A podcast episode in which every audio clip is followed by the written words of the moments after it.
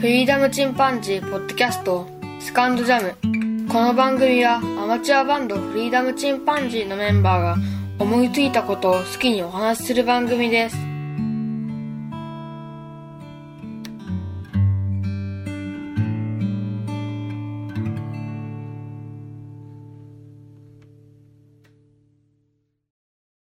さあ始まりました。フリーダムチンパンジーの佐藤です。毎日暑い日が続いてますねっていうのはもう本当に毎回言ってますが、まあそれでもやっぱり立秋を過ぎますと少し朝は涼しくなってきたような気がします。で、西日本豪雨災害からもう1ヶ月経ちましたけども、うん、また台風にもね、備えていただいて、えー乗り切っていきましょう。最近ね、メンバーが忙しくてなかなか会えないんですよね。多分今月は難しいのかなという感じです。取りためた音源も僕はバンバン出しちゃったので、もうなくなってしまいましたね。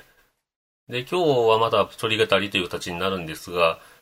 皆様は何か理不尽なことに出会った場合に、ちゃんとそれに対応したり、えーできますでしょうか？僕はめんどくさいなと思ったり、あと、うーん、まあ、気が弱いんですかね、わかんないですけど、あんまり上手に対応できないんですよね。えーそういった理不尽な出来事、皆様も体験することあると思うんですけども、ちょっとつれづれないままにね、思い出したことをお話ししてみたいと思います。えー例えば僕は一度あの、会社の帰りで先輩と一緒にマクドナルドに行きまして、それで先輩もまあ注文し、僕も注文したんですけど、ちょうどチーズバーガーが切れてるということで、で、後でまたお呼びしますという形で、あの、札をもらったわけですね、番号の。で、席に着きまして、で、先輩はまあすぐ用意されたので、食べてるわけですけど、これが待てど遅らせと呼ばれないわけですね。先輩と話をしてるうちに気がつけばもう先輩は食べ終わってまして、で、まだその後話しても出てこないので、これどうなってんだろうと思ってですね、あの、もうその時点で30分近く経ってました。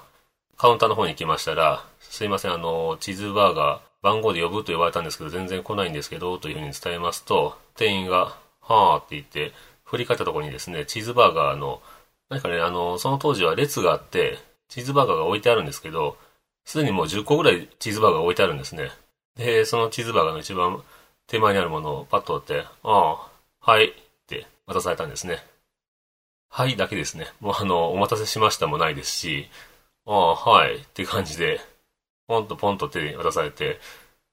うーん、これは、と思いましたけど、もうね、あの、すでに一番前にあるそのチーズバーガー冷えてるんですよね。で、冷えたチーズバーガーを、まあ、30分待って食べたという状態になりました。まあ、怒る人は怒るんでしょうけど、僕はそういう時にね、もう二度とこの店に来ないぞと思うぐらいしかできないんですよね。で、結局ね、1ヶ月ぐらい行かなかったんですけど、またそのお店に行ってるっていう、ね、この情けない、なんて言うんでしょうね、あの、他のポッドキャストで、そういった理不尽な目にあった時にちゃんと怒れる男性がいいというような話をされていました。これ女性のポッドキャスターの方ですけど、うちのね、妻もよく僕のそういう姿を見てね、怒るんですよね。なんでそういう理不尽な時に怒らないのって。これがね、怒れないと言いますか、うん、弱腰なんでしょうかね。他にもね、僕が受けた理不尽な思いというと、まあ、食べ物で言うとね、あの、レストランに入って、確かカレーのセットか何かだったんですね。でカレーにサラダもついてきて、おこれお得と思いながら食べてたんですけど、でサラダを口に入れた後、ふっと舌を見たらですね、何かサラダに黒いものが入ってるんですね。なんだろうこれと思って、まあ、凝視しますと、G だったんですね。えーあの、おぞましき虫 G 入ってました。まあ、小型ではあったんですけど、うおっと思いまして、もうそこから当然食欲なんかないですよね。店を出ましたが、これも今時だったらね、写メ撮ってすぐね、ネットで探すとかね、そういう人もいるんでしょうけど、まあ当時そんなものもありませんでしたし、僕が、これはね、大学生ぐらいの時の話ですけど、うーん、もうお店の人にね、言いたいところですけどね、これはなかなか言えないんですよね、僕の性格上。う僕の性格っていうのは本当にややこしいと言いますか、情けないと言いますか。あとね、人に話を聞いたことなんですけど、うちのね、会社の後輩が、まあ、スマホのお店にいたらしいんですね。そうすると、前にあの、座ってた、先に来たお客さんで、おじいさんが、スマホの説明を受けてるらしいんですが、どうも、買ったスマホの操作がわからないというので、店員に聞いてるんですけどね。店員の方も優しく説明はしているんですけど、おじいさんにはどうも理解できないみたいでして、だんだんそのおじいさんがイライラ、イライラしている感じなんですね。で、最後はね、あのおじいさんが、スマホがわからんのじゃーと言いながらですね、そこにあった椅子を持ち上げて、えー、窓ガラスをぶち割るということをしたそうです。あの、後輩も、ええーと思ったらしいですけど、で、結局ね、その、しばらくしたら、警察官が来てね、連れて行かれたらしいですけど、そのおじいさん。うーん、まあそのおじいさんにね、無理にスマホを進めてしまった。まあ今時、ガラケーもね、高いですからね。まあ、スマホを進めるしかないんでしょうけど、うーん、これは、おじいさんが悪いのか、お店が悪いのか、なんとも言えないとこですよね。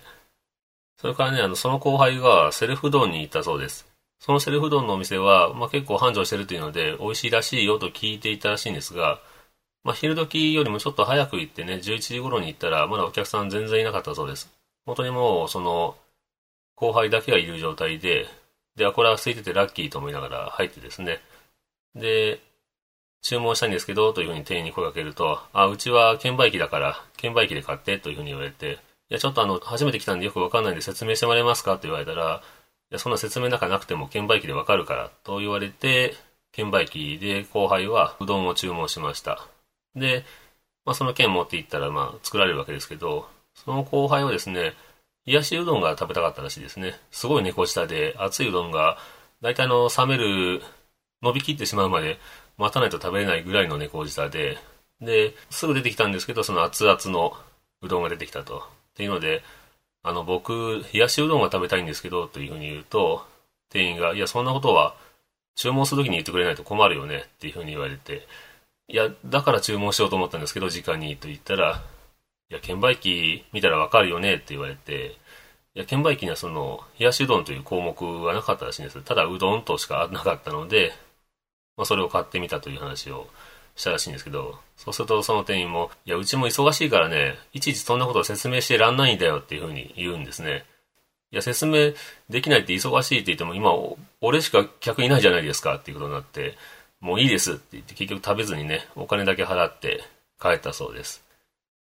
まあ、お金だけ払ってね、食べずに帰るっていうのは、うーん、まあそれもいかがなものかと思いますけど、まあ、僕と違ってね、僕ならもう諦めて食べるとこですけどね、えー、まあ少しは異種返しをしてるのかなというとこですよね。あと友人がね、仕事帰りに、まあ彼女と落ち合ってね、花火大会を見ようという日がありました。これは松江のね、水郷祭という大きな花火大会で、ものすごいたくさんお客さんが来るわけですけど、で、彼女の方はね、その先輩の住んでる家の駐車場で待っていました。まあ、先輩は車で帰ってくるのを待ってるわけですね。するとそこにね、あの、ヤンキーの車がやってきまして、ヤンシャがその先輩の駐車場にパッと止めるわけですね。で、彼女の方が、あの、すいません、ここ私の彼氏の駐車場なんですけど、って言ったら、はぁ？って言われて、そこに止められると、私の彼氏が帰ってきた時に止めれないんで、勝手に止めないでくださいっていう風に言ったら、はあ、めんどくせえな。じゃあどこに止められばいいって言うんだよって言うんで、どんどん知るか？っていう話なんですけど、で、結局その、まあ、ヤンキー乗ってる車が出ていく時にですね、窓から、ブースという風に言って、去っていったわけですね。でも、その彼女は、まあ、プリプリ怒ってるわけですね。先輩が帰ってきて、どうした？なんでそんな怒ってんの？って聞いたら、なんで私はこんなブースなんて言われなくちゃいけないのよっていうふうに、まあ、激怒してたわけですけど、本当に理不尽ですよね。まあ、その後ね、せっかくの程度が台無しになったという話です。まだこれ僕の大学の先生が経験した話なんですが、タイに旅行されまして、で、そこで水上タクシーに乗ったわけですね。で、水上タクシーで川から、その向こう側の川岸に渡りたかったらしいんですけど、で、夫婦で水上タクシーに乗ったらですね、どんどんどんどんあの、川上に登っていくそうです。あれ、なんか、こんな斜めというか、上の方に行かないと水流で対岸に渡れないのかなと思ってたら、まあもう、どんどんどんどん川上に行って、で、ジャングルみたいになってきまして、で、変な村が見えてきたわけですね。これはやばいの乗ったぞと思ったら、川岸に着きまして、で、そこに現れたのが、えー、キックボクサー、本当にキックボクサーの格好した人間が現れてね、金をよこせというふうに言われたそうです。で、結局あの、パスポートだけは残してくれたそうですけど、まあ、有り金とか、持ってたカメラとか全部奪われて、まあ、殺される可能性もあったわけですけどね、その後また水上タクシーに乗せられ、最初に乗ったところに降ろされたそうです。まあ、あの、先生としてはね、脳線返してくれるんだったら、せめて対岸に行きたかった方に降ろせよと思ったらしいですけど、まあ、結局乗ったとこに降ろされて、有り金とカメラを奪われたという状態だったそうですね。まあ、命あるだけマシといえばマシなんですが、もう二度と東南アジアには旅行しないと、固く誓ったそうですね。これはちょっともうクレームとかいうレベルを超えてますけども、まあ、完全に犯罪に巻き込まれたという話ですかね。僕もね、あの、以前は対面販売で、えー、営業しておりました。なので、まあ、クレームなんかよく受けましたよね。うん、上司がやったミスを僕がカバーしたりとか、当然あの、パートさんのミスを僕がカバーしたり、まあ、そんな感じで僕はあの、お店の展示長、その頃やってたので、いきなり店長に行くと解決が難しくなりますから、僕がもう窓口なような感じだったんですよね。なので、毎回クレームを受けてました。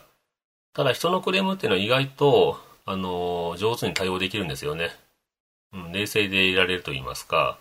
僕は菓子折り持って謝りに行くと、逆にね、あの、お客さんの方が、いやいや、そこまでしてくれなくてよかったのに、なんて言って、で、その、お客さんのお店っていうのがね、ちょうど和菓子屋さんだったんですね。で、僕和菓子持ってったんですけど、それは受け取らないからと言われて、さらに、うちの商品持って帰るなんて言われてね、お菓子を持って帰ったことがあります。クレーム処理しに行って、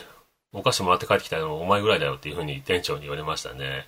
あともうとんでもないクレーマーっていうのも来ます。お店に来てね、難癖つけて大騒ぎするわけですね。で、まあ散々、まあ、大声で怒鳴ってね、他のお客さんにも迷惑なので、もう帰ってくれというふうに言って、もう警察呼びましたからというふうに言ったら、まあ、スッと帰ったわけですけど、で、まあ、そういうクレーマーっていうのは結構有名なクレーマーだったみたいですね。容姿を伝えたら警察官がまたかというので、あのおっさんは、あの、警察呼ばれない限りそこの店にずっと居座ってて騒ぎまくるのが趣味みたいな人間だと。今度顔を見せたらすぐに呼んでくださいというふうに警察官に言われたわけですけど、えー、まあ、その時もね、もう本当に腹立ちましたけどね。まあ、近くにいた他のお客さんも、僕のよく知ってる常連さんが、ほんまさっきの客腹立つなって言ったりしてね。それから、そのクレーマーにはね、お前なんか信用できんというふうに言われたんですけど、えー、常連の他の、おじいちゃんのね、お客さんが、わしはあんたを信用してるからここに来とるからねって言ってくれるわけですね。まあもうこういうなんて言うんでしょう、傷ついた時にね、優しい言葉をかけられると、あの、やめてくださいよの、今優しいこと言われたら、泣いてしまいそうですなんていう話をしました。あとね、妻からもよくクレーム受けますよね。僕はあの、たまにティッシュをね、ポケットに入れたまま忘れてて、そのまま洗ってしまうという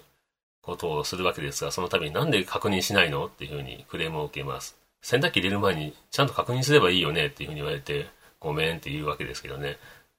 で、これがある日僕があの、洗濯物を取り込んでると、どの洗濯物もね、ティッシュまみれなんですね。